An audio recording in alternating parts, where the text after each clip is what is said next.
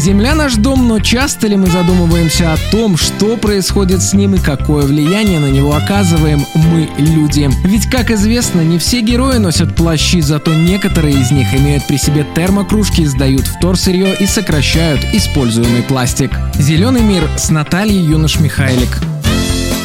Всем привет! Сегодня поговорим о важных проблемах экологии нашей страны. В Беларуси экологические проблемы напрямую связаны с наличием мощной промышленности, последствиями Чернобыльской АЭС, а также другими факторами. Города республики загрязнены, особенно промышленные центры, такие как Солигорск и Новополоцк. Это происходит в основном из-за развития тяжелой промышленности, но есть и другие причины.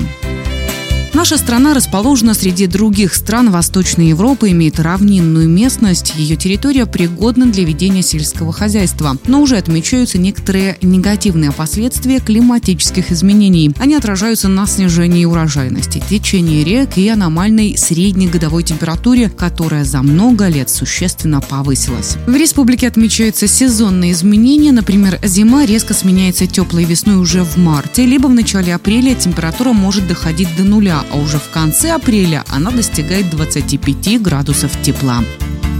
Затронем также биологическое разнообразие. Территория республики занята обширными лесными массивами. Среди них доминирующее значение имеют на севере это сосновые, березовые и еловые леса. А вот на юге дуб, вяз и белый бук. Некоторая часть, а это свыше 4%, из этих насаждений страны защищается законом, включена в заповедные зоны. Биологическое разнообразие, загрязнение почвы, эти и другие вопросы, которые напрямую касаются зеленых насаждений, актуальны и остаются некоторые еще нерешенными. Не менее важные экологические проблемы лесов в Беларуси – это угроза исчезновения некоторых видов флоры и фауны страны.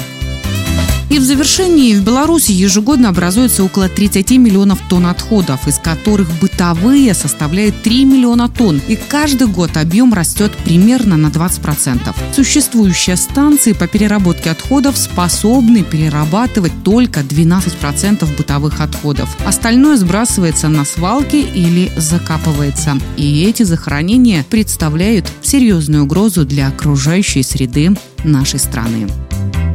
Что ж, на этом у меня все. Давайте вместе беречь наш зеленый мир. Зеленый мир с Натальей Юнош-Михайлик.